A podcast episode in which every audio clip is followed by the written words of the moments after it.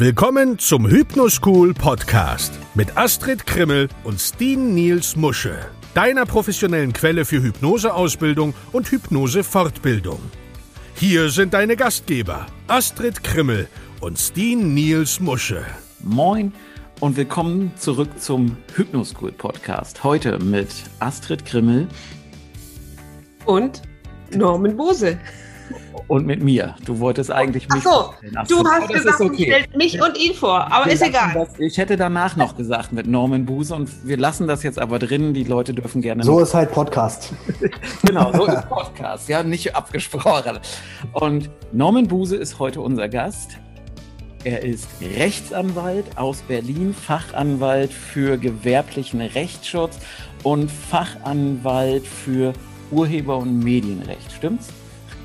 Ganz genau. Ganz genau. Und Herr Buse hat eine Kanzlei in Berlin und ich glaube, jeder Gast kann sich immer besser vorstellen, als der Gastgeber das kann. Deswegen, Herr Buse, überlasse ich Ihnen ganz kurz das Wort. Dann können Sie zwei, drei Worte oder auch zehn Worte zu Ihrer Person sagen. Sehr gern. Also erstmal vielen Dank für die Einladung. Ja, wir mein freuen uns, dass Sie da sind. Ja, sehr schön. Mein Name ist Norman Buse, wie schon richtig angekündigt. Ich bin Rechtsanwalt, Fachanwalt für Urheberrecht, Fachanwalt für Medienrecht und Fachanwalt für gewerblichen Rechtsschutz. Bin äh, Partner der Kanzlei Buse Herzgrunds Rechtsanwälte in Berlin und bin bundesweit vor allem, vor allem im Medienrecht und im gewerblichen Rechtsschutz tätig. Urheberrecht auch, ja, aber mein, meine ähm, Spezialgebiete sind äh, Presserecht, äh, Medienrecht und gewerblicher Rechtsschutz. Okay. Ich könnte mir jetzt ganz, ich denke gerade so, dass ganz viele da draußen sitzen und sich fragen, was ist gewerblicher Rechtsschutz? Ja, ähm, viele, viele denken immer, das ist Gewerberecht. Ja, also das hatte ich schon, das hatte ich schon häufig. Ja, Gewerberecht ist ja im Prinzip dann, wenn es darum geht, ich brauche jetzt irgendeine Konzession, ich möchte ein Restaurant eröffnen oder mir wird die Gewerbeerlaubnis für meinen, für meinen Betrieb äh, entzogen. Damit hat das gar nichts zu tun. Ja. Gewerblicher Rechtsschutz ist Markenrecht, ist Wettbewerbsrecht, ist Designrecht, ist Patentrecht. Im Patentrecht mache ich nicht viel, nur ausnahmsweise, weil das sehr, sehr technisch ist und ähm, mein Fokus ist da. Das Markenrecht und oder Markenrecht können die meisten sich ja was vorstellen. Da können die meisten sich was vorstellen. Beispielsweise, ich entscheide mich jetzt, ich möchte gerne auch eine äh, Hypnose-Ausbildung anbieten und möchte mich dabei Hypnoschool nennen, ja, dann könnte ich vielleicht mit Ihnen ein Problem bekommen. Und das ist so ein, so ein typisches Beispiel. Könnte jetzt gemeinsam sein, dann würden Sie vielleicht nette Post aus Berlin bekommen. Aber gegen sich selber tätig zu sein, das macht keinen Spaß. Das, das könnte schwierig werden, ja. Also es sei da denn, ich, da könnte ich eine Interessenkollision haben. Ja, oder eine starke Schizophrenie. Das wäre vielleicht auch noch eine Möglichkeit. Ja, Und ja das ist ja, und das, das bringt mich aber gleich zum nächsten Thema, nämlich wieso heute hier dieser Podcast. Es ist, glaube ich, Gott, was 2018? Irgendwo so kriegten wir Sonntagabends eine schlechte Bewertung auf Google von jemandem, den wir gar nicht näher kennen, also zumindest keiner unserer Kunden. Und da bin ich ins Internet gegangen und habe geguckt, hey, wer kennt sich aus mit Google-Bewertungen und Google hat dann gesagt, Herr Buse in Berlin ist der Mann, den du jetzt brauchst. Dann habe ich Ihnen eine E-Mail geschrieben und ich weiß noch, Sie haben ja irgendwie frühmorgens um halb fünf geantwortet. Was? Äh, ja, also Ihre Antwort war dann, ich habe halt Kinder, deswegen war ich so früh wach, weil ich irritiert war, so früh ja, Montagmorgens eine Antwort zu kriegen. Ja, das kann nicht sein. Aber ich habe halt gegoogelt und geguckt und das ist ja tatsächlich was, was also wir haben ja hauptsächlich tatsächlich Kolleginnen und Kollegen, die draußen entweder als Coach oder als Therapeut tätig sind und da kriegt man ja immer mal wieder hier und da eine schlechte Bewertung, die vielleicht begründet ist oder unbegründet ist aus verschiedensten Gründen, auf die wir gar nicht näher eingehen wollen. Aber die Frage ist, mal angenommen, ich kriege auf Google so eine schlechte Bewertung. Was kann ich dann machen? Wollen wir dann gleich die Bewertung äh, zum, zum Gegenstand nehmen, um die es damals bei ihm ging? Abstrakt zumindest? Oder soll ich einfach allgemein was dazu sagen? Ich sage, Beispiele sind ja immer ganz gut. Dann machen wir es doch mal am Sie müssen mich ja von einer anwaltlichen Schweigepflicht entbinden. Ich, ich entbinde Sie jetzt. also gut, dass Sie sagen, mir war das gar nicht mal bewusst, dass es tatsächlich damals, wo wir zum ersten Mal zusammengearbeitet hatten, eine Bewertungssache war, weil es halt auch schon wirklich ein paar Jährchen her ist. Ja. Im Endeffekt war es, glaube ich, so, dass da eine Dame sie negativ bewertet hatte. Mhm. Auf Facebook, meine ich. Auf Facebook und auf Google, ja. Und auf Google. Und die ihr Geschäftsmodell oder ihre, ihre Dienstleistung als unseriös betitelt hatte, ja, und irgendwie so war das. Irgendwie ja. so. Und das Problem und das Besondere daran war, dass es keine, keine normale Bewertung von, von einer Kundin war, von einer Kursteilnehmerin, sondern von einer Konkurrentin. Richtig, ja. Auch Darum ja. ging der Rechtsstreit ja auch äh, über mehrere Instanzen. Ja. Ähm, denn da war die Besonderheit so, dass wenn wir im Wettbewerbsverhältnis sind, da gelten noch so ein bisschen andere Regeln. Ja? Und wir sind damals, haben uns auf den Standpunkt gestellt, dass eine Bewertung nur dann zulässig sein darf, wenn man tatsächlich mit dem Geschäftsmodell bestimmungsgemäß in Kontakt gekommen ist. Ja, das heißt, eigentlich der normale Mensch geht davon aus, der, der ähm, Google-Leser, der Facebook-Teilnehmer denkt sich, okay, wenn da eine Bewertung ist, dann müsste ich ja wahrscheinlich die Dienstleistung bewerten. Ja. Könnte man meinen, das Landgericht Hamburg und das Oberlandesgericht Hamburg haben es aber anders gesehen. Die haben gesagt, dass ja im Konkurrenzverhältnis, auch wenn es gerade wirklich an der Grenze war, ähm, dass man das da hinnehmen muss, auch wenn die gar keine Kundin von ihnen war, sondern mhm. einfach als im Konkurrenzverhältnis ihr Angebot schlechter findet als das Angebot, was sie selber anbietet. Ja. Und ne, das ist aber natürlich ein absoluter Besonderfall gewesen. Ich weiß gar nicht, wie es im Endeffekt ausgegangen ist. Die Bewertung wurde, meine ich, trotzdem gelöscht. War gelöscht, die ist weg, ja, ja. ja. Ja? Ähm, so dass es dann trotzdem für uns ganz gut war. Aber es gibt halt schon einige Fälle, ne, gerade. Und, und Hamburg ist da wirklich sehr, sehr, ich will nicht sagen exotisch, aber teilweise sind die Entscheidungen schon komisch. In Berlin leider auch am Kammergericht. Ja, wenn ist ein anderer Fall, den hatten wir nicht, aber den hatte ich, den hatte ich aus der Presse mitbekommen, weil es ja auch für uns als Anwälte spannend war. Da ging es darum, da hatte der gegnerische Mandant, ja, den Gegen also der Mandant der Gegenseite, der Kläger, hatte den beklagten Anwalt bewertet. Schlecht natürlich. Ja. Das ist auch klar, weil wenn ich gut bin, findet mich der Gegner, der, der, Mann, der oh. Mandant findet mich, also der gegnerische Mandant, der findet mich natürlich nicht gut. Ja. Und hat dann ne, den, den Anwaltskollegen schlecht bewertet und selbst da hat das Oberlandesgericht Hamburg gesagt, ja, das ist äh, von der Meinungsfreiheit gedeckt, auch das muss man hinnehmen. Ja. Mhm. Finde ich nicht richtig, ja. Aber so war es halt in der Konstellation. Aber wenn ich das mal so zusammenfassen darf, was man, was darf man bewert, Bewertung und was darf man nicht? Ja. Allgemein ist es so, keiner darf Unwahrheiten verbreiten. Das heißt, ich darf nichts reinschreiben, was ich entweder nicht beweisen kann oder was einfach nachweislich falsch ist. Das ist eine Persönlichkeitsrechtsverletzung. Dagegen kann ich mich als Betroffener wehren. Dagegen sollte ich mich auch wehren. Ja, das ist sozusagen die, die erste Grundlage und das ist der, der einfachste Fall, in Anführungszeichen, sich gegen so eine negative Bewertung oder generell gegen eine Äußerung zu werden. Die zweite Konstellation, ähm, die man oft haben kann, ist, wenn da Meinungsäußerungen getätigt werden. Mhm. Meinungsäußerung, das heißt, ich finde das Geschäftsmodell unseriös, nicht schön, ja, ähm, das Gesicht äh, passt mir nicht. Die sind als solche immer zulässig, ja, außer die überschreiten eine gewisse Grenze. Grenze heißt hier Formalbeleidigung, ja, das sind so die klassischen Vulgärbegriffe, die aber in der Regel recht selten in diesen Bewertungen auftauchen. Die sind dann eher so in den sozialen Netzen, vielleicht in Facebook-Wertungen da schon, aber jetzt nicht bei Google. Ähm, oder wenn es Schmähkritiken sind, wenn es mir tatsächlich ausschließlich um die Diffamierung geht und keinerlei Auseinandersetzung in der Sache ist, dann sind auch diese Meinungsäußerungen so unzulässig. Aber die Hürden daran sind sehr, sehr streng.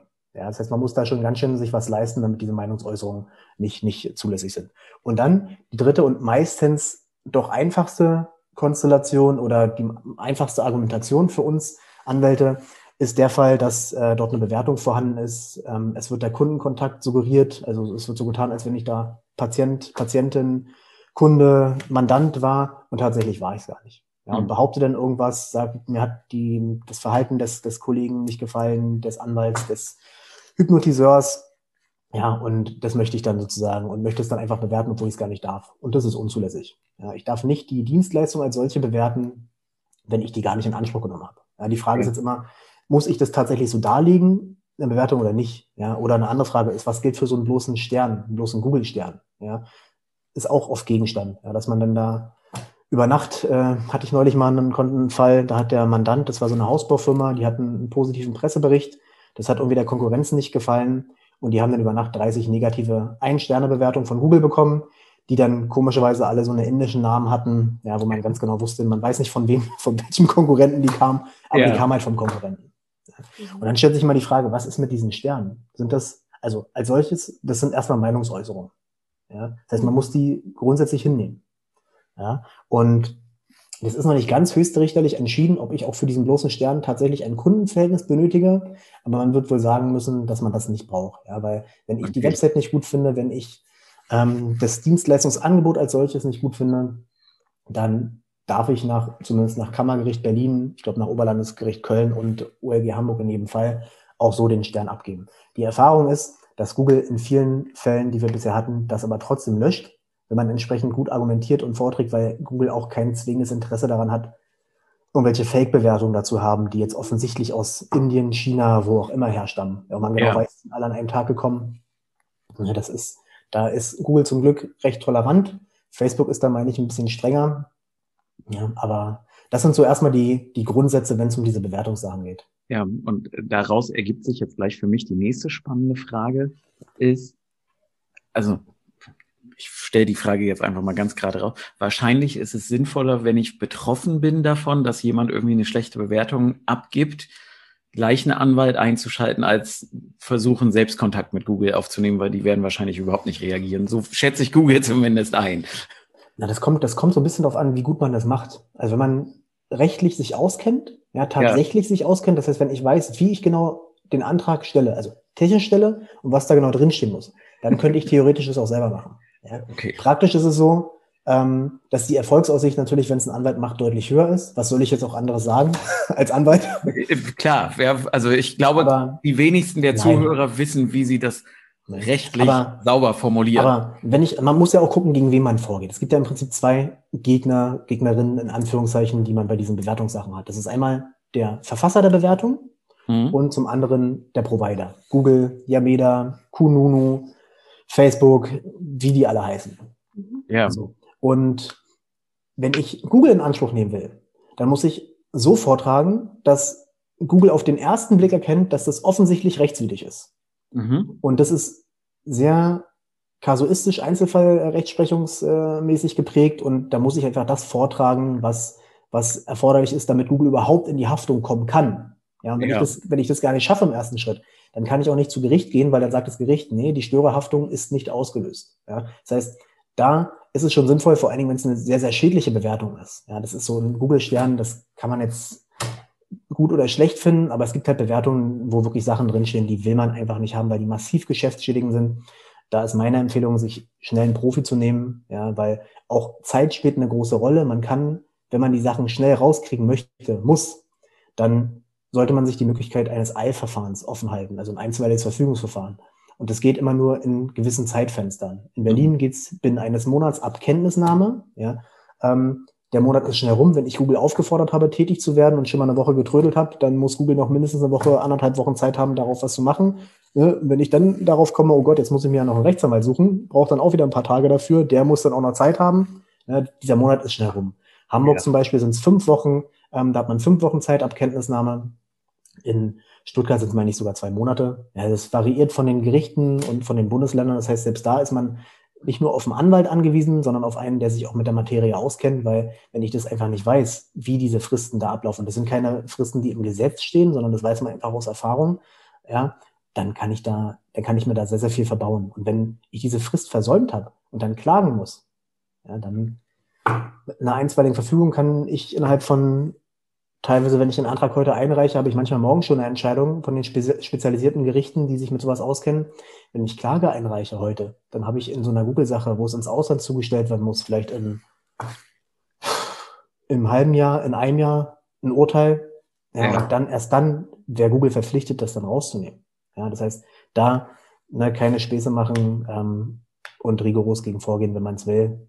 Ja, das ist, also da muss man das würde ich empfehlen, sich einen Spezialisten einfach zu suchen. Jetzt haben wir viel über Google gesprochen. Wie ist denn das tatsächlich mit Yameda? Ne? Viele von den Hypnotiseuren sind ja auch Hypnosetherapeuten. Das heißt, die haben die Heilerlaubnis, haben dann ein Profil mhm. bei Yameda. Ist es da genauso? Ist es das gleiche Vorgehen? Da gelten im Prinzip die gleichen Grundsätze mit, einer, mit einem großen Unterschied ähm, zu Google vor allen Dingen, dass, nochmal auf diesen Stern, ja, um auf diesen Stern zurückzukommen. Wenn ich bei Google einen Stern abgebe, sagt die Rechtsprechung, daraus folgt nicht zwingend, dass ein Patienten, Arzt-Patienten-Verhältnis, Therapeuten-Patienten-Verhältnis äh, vorlag. Bei Yameda ist es anders. Wenn ich da einfach nichts mache, sondern nur diese Sterne anklicke und nichts reinschreibe, daraus ist ganz klar ersichtlich, das ist auch gar nicht umstritten, dass das darf ich nur dann, wenn ich diese, wenn ich diesen, die Dienstleistung des Arztes, des Therapeuten tatsächlich in Anspruch genommen habe. Und das ist schon mal ein Unterschied. Da kann ich mich auch gegen Sachen wehren und das sozusagen dieses, dieses Arzt-Patienten-Verhältnis in Abrede stellen, wenn dort nichts weiter steht. Ja, das ist so der, der erste große Unterschied. Ansonsten genau das Gleiche. Wenn ich das, wenn ich dort die Löschung auffordere, muss ich so vortragen, dass Yameda das auf den ersten Blick erkennen kann. Ja, und Yameda hat da ein festes Prüfprogramm, die halten sich da auch dran. Die machen es meistens so, dass man, wenn man dann eine Löschungsaufforderung macht, dass die das dann prüfen, solange wird die deaktiviert. Dann gibt es das Prüfprogramm, die fordern dann den Verfasser auf, dazu Stellung zu nehmen. Wir fordern immer an, dass sozusagen die Unterlagen übermittelt werden, woraus tatsächlich der Arzt-Patienten-Verhältnis, das Arzt-Patienten-Verhältnis resultiert. Das heißt, irgendwie ein Terminzettel oder eine Buchungsbestätigung oder irgendwie sowas. Ja, und das wird dann auch aufgefordert. Ne, das macht ja Meta dann. Und wenn da nichts kommt, keine Rückmeldung, dann wird die Bewertung gelöscht. Wenn eine Rückmeldung kommt, wird einem das mitgeteilt. Dann hat man nochmal die Möglichkeit, darauf Stellung zu nehmen. Und dann wird abgewogen von dem Provider, wie es aussieht, ja, wer ihm quasi geglaubt wird oder wer im Recht ist. Und dann treffen die eine Entscheidung, die entweder so aussieht, dass die Bewertung weiter deaktiviert bleibt und endgültig gelöscht wird oder wieder online geht. Und dann muss man sich entscheiden, wenn die wieder online geht, man immer noch der Auffassung ist, dass es so rechtswidrig ist, dann muss man sich überlegen, ob man dagegen gerichtliche Maßnahmen ergreifen möchte. Das geht bei Yameda ein bisschen einfacher, weil die Verantwortlichen halt aus Deutschland sind, ja, die dahinter stecken. Ich meine, aus München sind die. Ja. Ähm, und Google ist halt in Irland. Ja, da ist es ein bisschen komplizierter. Da muss man dann, wenn was gerichtliches alles übersetzen lassen, wenn man einen Beschluss hat. Es muss ins Ausland zugestellt werden. Das geht hier einfacher. Mhm. Aber Yameda ist da sehr wehrhaft und die kennen die Rechtsprechung, die sind gut vertreten und ne, das sollte man sich auch wirklich überlegen, dagegen gerichtlich nur was zu machen, wenn das tatsächlich Aussicht verfolgt hat. Also ich wollte jetzt nämlich gerade sagen, ich habe also alles, was ich im Zusammenhang mit Yameda kenne, immer so, dass die meisten Ärzte, um die es da geht, dass die immer den Kürzeren gezogen haben. Also gibt es Fälle, wo Yameda ja. mal nicht gewonnen gibt's, hat? Gibt es viele Fälle. Echt? Ja, okay. Ja, gibt's also was heißt viele? Das gibt es einige Fälle. Ja. Wo Yameda, nur die wehren sich halt dagegen. Mhm. Wir hatten auch Verfahren gegen Yameda. Einmal haben wir uns verglichen, das war in Frankfurt oder da hatte das Gericht auch nicht so eine große Ahnung von der Materie, aber ohne Vorwurf, weil die haben einfach mit, mit Presseäußerungsrecht nicht viel zu tun. Das war eine, eine Energierechtskammer. Da konnte ja. man es dann vergleichen, so dass es für, für die Frauenärztin, die wir damals vertreten haben, völlig okay so war. Aber es gibt da viele Fälle und die Yameda hat auch schon oft verloren. Ja, das, geht okay. ja dann, das geht ja oft bis zum BGH hoch. Es gibt da, glaube ich, will ich mich nicht äh, festlegen, aber ich meine zwei oder drei BGH-Entscheidungen inzwischen, die jetzt auch wirklich zu Yameda geurteilt haben. Aber äh, zeigt ja auch, das ist ja auch richtig, weil diese Bewertungen haben eine hohe Relevanz für alle. Die haben, äh, es gibt ja mal zwei Seiten. Ich vertrete halt hauptsächlich die Betroffenen. Ne, ich sehe immer diese Perspektive.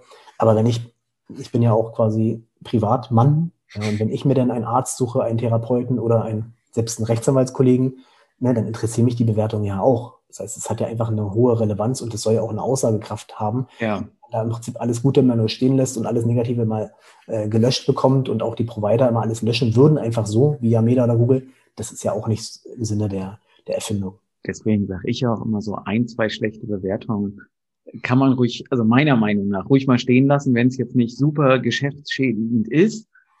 Einfach auch, weil nicht immer alles nur Friede, Freude, Eierkuchen ist. Ja.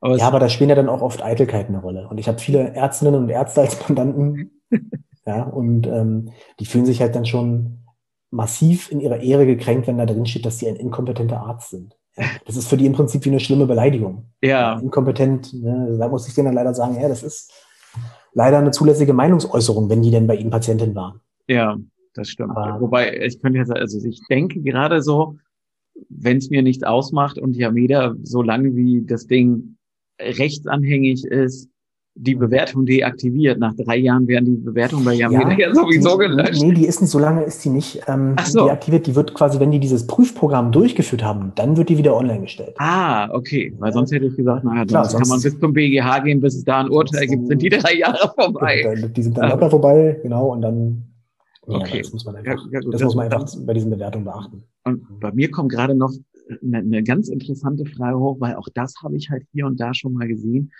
Was ist denn, wenn Leute sich Bewertungen kaufen? Also mir sind halt irgendwann vor Jahren mal Bewertungen, ja Meta-Bewertungen und Google-Bewertungen zum Kauf angeboten worden. So hier 50 Bewertungen für, ich weiß nicht, 150 Euro oder mhm. so. Was muss ich denn da befürchten? Ich kenne sowas immer von meinen Mandantinnen und Mandanten, die jetzt so in, in den Social Media Net Netzwerken unterwegs sind und da irgendwelche Follower kaufen äh, wollen und mich dann fragen, kann ich das machen? Dann sage ich denen, können ja. schon, man sollte es aber nicht tun, aus verschiedenen Gründen. Ja, das ist vor allen Dingen da mit diesem Follower kaufen dann nicht zwingend immer eine rechtliche Frage, sondern eine pragmatische Frage. Ja. Dann ist es sehr, sehr peinlich, wenn dann in irgendeiner in irgendeinem Format äh, da rauskommt und man dann an den Pranger gestellt wird und von den 50.000 äh, 100.000, 500.000 Abonnenten ein großer Teil gekauft ist, das ist nicht gut. Ja. Kann ja viel schlimmer kommen. Wir hatten das heute Morgen gerade im, im Zusammenhang mit, äh, mit YouTube, dass bei einem Marktteilnehmer, so nenne ich es jetzt mal, ja. äh, dass da plötzlich über Nacht ganz viele Abonnenten bei YouTube verschwunden sind. Äh, und äh, unser, unser YouTube-Experte sagte dann halt auch, ja, dann hat YouTube wohl mal geguckt, was sind das so für Konten und hat über Nacht mal alle Konten zugemacht. Und dann das sieht man halt auf Instagram ja auch immer regelmäßig, ja. ne, wo dann auf einmal da wieder ein Großteil wegfällt. Das dann halt auffällig. Andererseits, man, man sieht ja, wenn man die, wenn man sich das dann durchguckt und dann ein bisschen genauer nachschaut, sieht man ja, dass es, wenn die da keine Historie haben, die Leute, die da die Abonnenten sind, keine Beiträge haben, keine, keine ähm, Vernetzung haben, das ist halt nichts. Da ist halt nichts Gescheites dahinter. Ja? ja? Und noch, ich komme gleich auf die Bewertung, was mit den Käufen ist, komme ich gleich zu. Oder ein, ein Satz noch im Nachgang äh, zu, diesen, zu diesen Followern, die man kauft. An sich, wie gesagt, das ist kein Problem.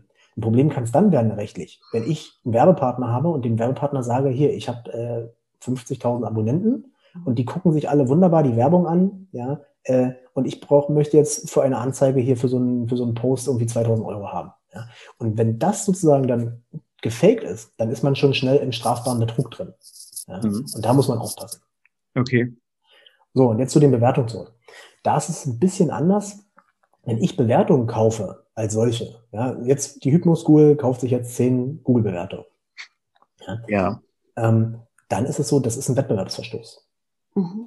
Und das heißt, da kann ein Konkurrent, ein Wettbewerbsverband, wer das nachweisen kann, das ist ja mal so die Frage, die dahinter steckt, was oft nicht gelingen wird. Ja. Aber die können dann kommen und Unterlassungsansprüche, Beseitigungsansprüche und Kostenerstattungsansprüche geltend machen, weil das sozusagen dann ja, es wird der unwahre Eindruck erweckt, der irreführend ist dann in der Konstellation, dass die Leute Kunden waren. Man wirkt größer damit und tatsächlich waren die es nicht.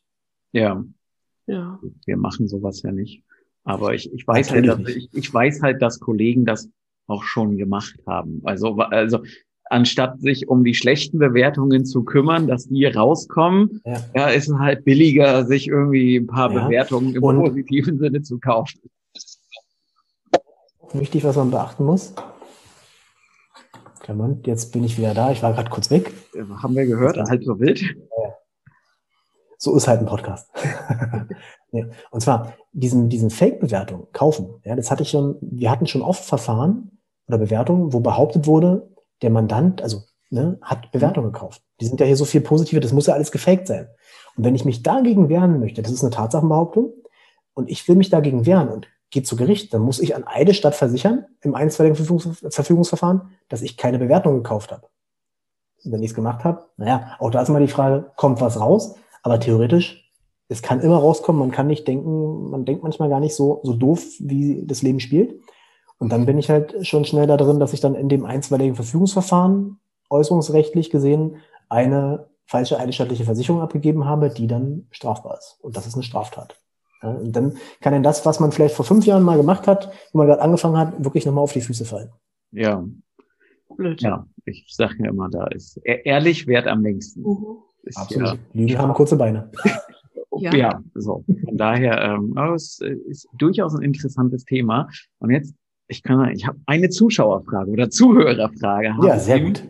Was muss ich denn beachten, wenn ich als Freiberufler oder Selbstständiger sage, ich mache mir jetzt mal so ein, so ein Facebook-Profil oder eine Fanpage oder einen Instagram-Account, brauche ich dann einen Impressum? Brauche ich das nicht? Wie, wie sind da die rechtlichen Voraussetzungen? Ja, also das ist eigentlich recht klar, was man braucht. Wenn ich jetzt für meine berufliche Tätigkeit, ich bin jetzt Therapeut, mache mich selbstständig, habe meine Praxis mhm. und habe dann ein Facebook-Profil, ein Instagram-Account, ein LinkedIn-Profil, dann brauche ich definitiv ein Impressum. Ja, das ist eine Pflichtangabe, das gibt das Telemediengesetz, da steht es so drin. Und wenn ich was geschäftlich betreibe, dann brauche ich ein Impressum. Wenn ich etwas, ein Profil rein privat betreibe, Ja, überhaupt keine Werbung darauf mache, keine Dienstleistung darstelle, sondern rein, um mit, meinem, mit meinen Freunden, Bekanntenkreis da irgendwie was zu machen, dann brauche ich es nicht. Aber immer wenn ich beruflich, geschäftsmäßig was mache, brauche ich ein Impressum, wo dann verschiedene Sachen drinstehen müssen. Ganz klar, das Wichtigste ist der Name, der drinstehen muss, Vorname, Zunahme. Wenn es eine GmbH ist, muss der Geschäftsführer drinstehen mit Vorname, Zunahme. Die Anschrift muss drinstehen. Eine E-Mail-Adresse sollte drinstehen. Eine Telefonnummer muss nicht zwingend drinstehen, sollte aber auch drinstehen. Wenn es nicht ist, dann muss man einen zweiten, ein zweites ähm, Kommunikationsmittel zur Verfügung stellen, wo drin schnell geantwortet werden kann, beispielsweise dann ein Kontaktformular und eine E-Mail-Adresse. Ich rate trotzdem immer an, eine Telefonnummer reinzunehmen, weil es auch einfach seriöser aussieht. Aber das sind so die, die, die wichtigsten Sachen, die man bei diesem Impressum beachten muss, wenn man Kammermitglied ist. Da gibt's immer Sondervorschriften für uns als Rechtsanwälte. Wir müssen dann im Prinzip auch unsere Berufshaftpflichtversicherung damit reinschreiben, die das den Handels, wir haben eine Partnerschaftsgesellschaft, da muss da die, der Handelsregister Nachweis äh, vollbracht werden, indem man die Nummer reinschreibt, das Handelsregister. Ja, bei uns heißt es Partnerschaftsregister, aber bei GmbHs, bei Firmen ist es dann meistens das Handelsregister. Ja. Und das braucht man in jedem Fall. Heißt also auch, ich brauche theoretisch, also ich nehme jetzt mal mich, ja, ich habe ein Facebook-Profil, keine Fanpage, sondern wirklich ein Profil. Und wenn ich da Werbung mache und irgendwas sage, hey, hier ist das nächste Seminar, dann brauche ich also auch da ein Impressum. Ich guck mal, ich guck mal ganz schnell in Ihr Instagram-Profil rein. Ich würde jetzt sagen, im Instagram-Profil, also welche, das Private ist ja nur privat, da mache ich ja keine Reklame. Ähm, da also ich habe hier eins mit 3136 Abonnenten zum das Beispiel. Das ist mein privates Ding, ja. Ja. Ne, der, also der Podcast wird ja nicht sofort ausgestrahlt. Es gibt ja wahrscheinlich ein paar Tage Zeit. Ja. Da ist halt so, ne, Beispiele sind ja immer konkret oder die Wahrheit ist ja immer konkret. Und auch da muss definitiv ein Impressum rein. Denn da steht ja CEO auf Hypnoschool. Hypnoschool ist da verlinkt. Das ist die Firma und da muss ein Impressum rein.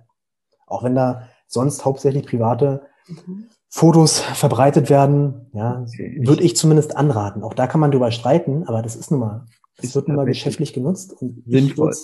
ich würde es machen. Haben aber ganz, ganz viele nicht. Mhm. Haben wirklich ganz, ganz viele. Nicht. Und das ist dann die nächste spannende Frage.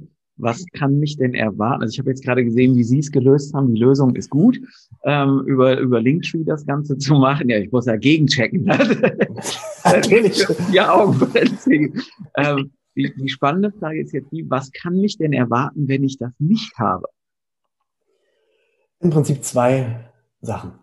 Erstens, man kann Abmahnungen bekommen von Konkurrenten, von Wettbewerbsverbänden und dann auf Unterlassungen in Anspruch genommen werden, ne, dass man quasi eine strafbewährte Unterlassungs- und Verpflichtungserklärung abgibt ähm, und dann da ein Impressum vorhält.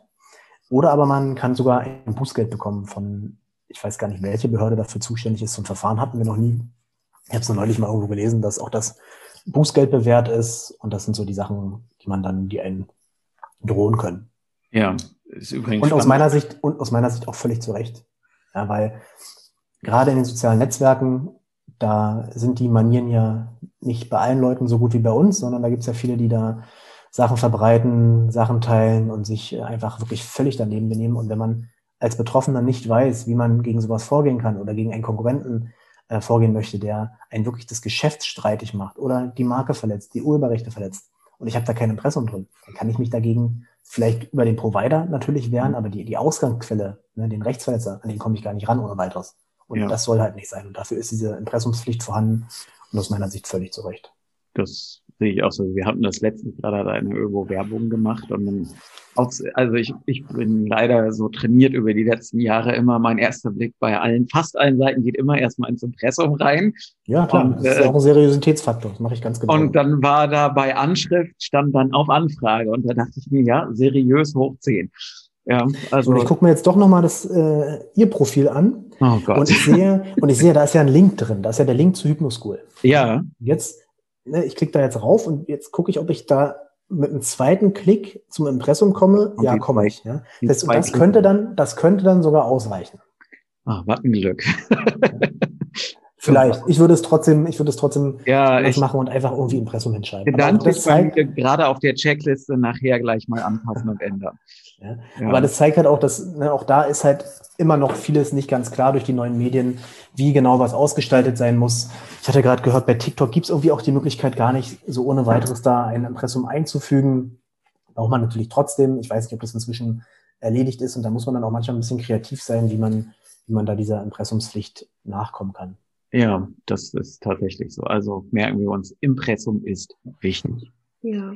Gut. Astrid, hast du noch? Ja, jetzt haben wir natürlich eigentlich fast alle so eine Webseite für die, für die Praxis. Und jetzt ist es natürlich so, man, man stöbert so durchs Netz, was will ich denn da draufschreiben? Und dann finde ich vielleicht irgendwo ein Bild, eine Grafik, irgendwas Nettes, wo ich denke, hey, das ist ja cool. Ne? Wie mache ich das? Darf ich das einfach auf meiner Webseite teilen oder vielleicht auch auf meinem Facebook-Profil? Wie, läuft das? Was darf ich da, was darf ich da nicht? Also man darf in jedem Fall keine Fotos einfach aus dem Netz zusammensuchen, die kopieren und bei sich auf die Website stellen oder in seinen so Social Media Profile einbauen. Das darf man nicht. Man braucht, wenn man Bilder benutzen möchte, braucht man Lizenzen. Ja, es müssen ein Nutzungsrechte eingeräumt werden und das geschieht, indem man sich ne, klassischerweise wie früher einen Fotografen sucht, der macht Fotos von einem mhm. und ähm, räumt ihm die Nutzungsrechte ein und räumt ihm die auch wirklich ein, so wie man die, wie man die braucht. Auch das ist immer nicht ganz klar. Da sollte man darauf achten, dass man damit reinnimmt, ich möchte es für die Website nehmen, für die Außendarstellung, für die Social Media Profile. Ne, das muss da einfach mit drinstehen. Man sollte klären, ob der Fotograf und wenn ja, wie er genannt werden möchte, denn er hat ein urheberrechtliches Benennungsrecht. Sieht man ja ganz oft, das ist dann meistens im Impressum irgendwie mit drin, weil es jetzt, wenn es jetzt ein Startseiten-Headerbild sein soll, sieht es ja ein bisschen komisch aus, wenn der Fotograf da, da angebracht ist. Ja, das heißt, einfach Sachen zusammen kopieren ist eine ganz schlechte Idee. Man muss gucken, dass man Fotos bekommt, an denen man die Rechte hat. Und mhm. man kann, es gibt Fotodatenbanken, ne, kennt man ja, die dann, äh, ich will keine Werbung machen, aber früher hieß es Fotolia, die wurden dann gekauft von, ich weiß es gar nicht von wem. Adobe. Adobe, Adobe genau. Adobe, ja. Da kann man gute Lizenzen kaufen. Dort ist es, meine ich, recht transparent, transparent was man darf und was man nicht darf. Dann gibt es einige Datenbanken, wo die Fotos mal so kostenlos vergeben werden, also kostenlos in Anführungszeichen. Man muss dann die, man darf die, man muss keine Lizenz dafür bezahlen, aber man muss den, den, oder man sollte den Autor dann nennen. Teilweise muss man den nicht mal nennen. Davon würde ich Abstand halten. Also, oder da wäre ich sehr, sehr vorsichtig, weil da ist oft gar nicht klar, ob die Fotos tatsächlich da so ohne weiteres richtig reingekommen sind, ob die lizenziert sind, weil wenn ich da jetzt ein Foto von Ihnen reinstelle und behaupte einfach, das ist äh, ne, mein Foto, dann und ein Dritter das dann nimmt, und sich darauf verlässt, kann da ein Problem bekommen. Mhm. Ja, und das ist, da muss man, da muss man wirklich vorsichtig sein. Und da, das gibt's schon sehr, sehr lange. Ne, da sind die Fotografen auch hinterher, die da sehen, dass die Fotos kopiert sind. Ne, das gibt's in allen Bereichen, die mahnen da rigoros ab, wehren sich dagegen, fordern Schadensersatz und es kann halt auch teuer werden. Und da muss man, da muss man vorsichtig sein. Das ist, da kann man sich viel Lehrgeld sparen, ja, was man vielleicht gerade zum, wenn man jetzt sich selbstständig macht und am Anfang steht, äh, für deutlich sinnvollere Sachen benutzen kann, als für Anwaltskosten und für, und für Schadenssatz, was man leisten muss. Ja, und wie ist es mit irgendwelchen Grafiken? Ne? Also manchmal sehe ich das, hey, da gibt es hier gerade für die Hypnotiseure gibt es immer diese tolles, dieses, dieses Eisberg-Modell. Wie sieht es damit aus? Da gilt im Prinzip nichts anderes. Wenn die mhm. Grafiken, wenn die erstellt sind, ja, das sind urheberrechtlich geschützte Werke. Mhm Ne, da ist, da gibt's urheberrechtlichen Schutz dran. Und wenn man die dann, ne, man kann ja theoretisch, man könnte es ja auch so machen, man kann ja auch anfragen. Manchmal, es gibt ja auch Datenbanken dann, wo dann, wo einem gerade jetzt irgendwelche Fachjournale, äh, wo einem auch gestattet wird, diese Sachen zu benutzen, wenn man dann angibt, hier Quelle ist das und das gewesen. Aber im Zweifel, fra also Fragen hilft ja generell nicht, äh, schadet nicht, meine ich, sorry. das wäre sonst blöd. ne? ja. Und dann kann man auch da, so auch da sollte man vorsichtig sein und dann kann man auch da Ärger vermeiden. Das heißt also auch, wenn ich jetzt zum Beispiel in, in ich, ich konstruiere jetzt mal den Fall, ich schreibe einen Blogartikel und finde irgendwo irgendwo eine gute Aussage, kann ich die dann einfach mit einbauen, wenn ich die Quelle nenne und wort, wirklich, ich sag mal, wortwörtlich zitiere? Ist das erlaubt oder ist das? Das, das, das nennt sich dann Zitatrecht. Ja, okay. und da muss man gucken, wenn, wenn das ein richtiges, ordnungsgemäßes Zitat ist, dann kann man es machen. Ja, das heißt, es muss, es muss aber in die eigene Gedankenführung eingebaut sein und dann auch entsprechend gekennzeichnet sein. Das heißt, ich muss angeben, wo ist die Ausgangsquelle, wer ist der Urheber da dran. Dann darf ich diese, diese, diese Wortgruppe, diesen, diesen Bestandteil darf ich dann verwenden. Mit Fotos, da wäre ich vorsichtig. Ja, das ist ein Foto, Zitate ist eine Wissenschaft für sich, das würde ich auf, das würde ich nicht anraten. Aber wenn es um, um Texte geht, dann kann man das, dann kann man es machen, wenn man das Zitat recht einhält. Heißt aber auch, man kann jetzt nicht einfach ich schreibe drei Sätze und ich kopiere mir dann 25 Sätze und tu dann so, als wenn diese 25 Sätze, schreibe dann auch noch Zitat hin, ja, aber das ist dann ein Plagiat, das ist kein Zitat. Weil sozusagen dann haben sich ja die eigenen Sätze in die fremde Gedankenführung eingebaut. Ne? Ja. Hat aber bei dem einen oder anderen, glaube ich, auch schon für eine erfolgreiche Promotion gereicht. Ja, aber, aber das hat sich dann, glaube ich, oftmals nicht bewährt. Ich Reicht aber aus, dass man Ministerposten kriegen kann. Also, na gut, egal, das äh, geht dann jetzt zu weit. Gut. Also das, das heißt ja, nee, ich will will das nur noch mal für mich so zusammen äh, äh, klamüsern. Also das heißt, wenn ich was schreibe, sollte sozusagen mein Anteil immer der sein, der natürlich sehr viel größer ist, aber ich kann mal einen Satz von einem Kollegen dazu Genau. tun, wenn ich die Quelle ordentlich dazu packe. Genau, das geht so. Ja, okay. also unter genauer Angabe. Genau. Genau, genaue Angabe. Das ist doch schön. So, ich glaube, wir haben alles vom Zettel dem abgearbeitet. Zettel sind, sind gestellt. Ja, das ist gut. Haben, haben Sie noch was, was Sie loswerden wollen? Habe ich noch was, was ich loswerden möchte? Wie, wie kann ich Sie erreichen, wenn ich, wenn ich, wenn ich dringend einen Anwalt brauche? Entweder den Herrn Musche fragen, der hat meine Super, ich Kontaktdaten. mache das Sekretariat vom Herrn Buse, ja. genau. Ich Oder einfach schon mal googeln. vor. Ne? Einfach googeln, meinen Namen eingeben, Kanzlei suchen, Buse als Rechtsanwälte. Da sind wir recht prominent im Internet platziert und da findet man uns. Ja, und dann entweder anrufen, eine E-Mail schreiben, auf den sozialen Netzwerken mich kon äh, kontaktieren und dann gibt's da meistens auch recht schnell eine Antwort. Ich versuche es immer innerhalb eines Tages irgendwie zu machen. Manchmal gibt's äh, Phasen, wo es nicht ganz möglich ist, aber wir haben auch insgesamt äh, sind wir rechts, äh, acht Rechtsanwälte bei uns in der Kanzlei. Also da gibt's schon, irgendeiner wird schon, Irgendwer wird schon Zeit finden. Gut, also. Was wollte ich gerade noch? Ach so, ja, ich wollte gerade sagen, also wer, wer, wer Link braucht, den gibt's zusätzlich in den Show Notes. Äh, da ist nochmal der Link zur Kanzlei drin und dann wer Hilfe braucht, weil er schlechte Bewertungen gekriegt hat oder einen bösen, netten Brief, weil man vielleicht Markenrechte verletzt hat. Herr Buse kann helfen. Oder sich selber gegen eine Rechtsverletzung wehren möchte. Ja, das ist Oder auch, so, ja. Das ist Ja, auch so. natürlich. Natürlich. Gut, wunderbar. Herr Buse, dann danken wir Ihnen für Ihre Zeit. Ja, Und, sehr gerne. äh, Ich sage jetzt einfach nur noch Danke nochmal und sag Tschüss, Astrid. Tschüss, Astrid. Das war der Hypnoschool Podcast. Baue das Selbstvertrauen auf, das du brauchst, um erfolgreich mit Hypnose zu arbeiten. Lerne jetzt Hypnose und Hypnosetherapie auf www.hypnoschool.de.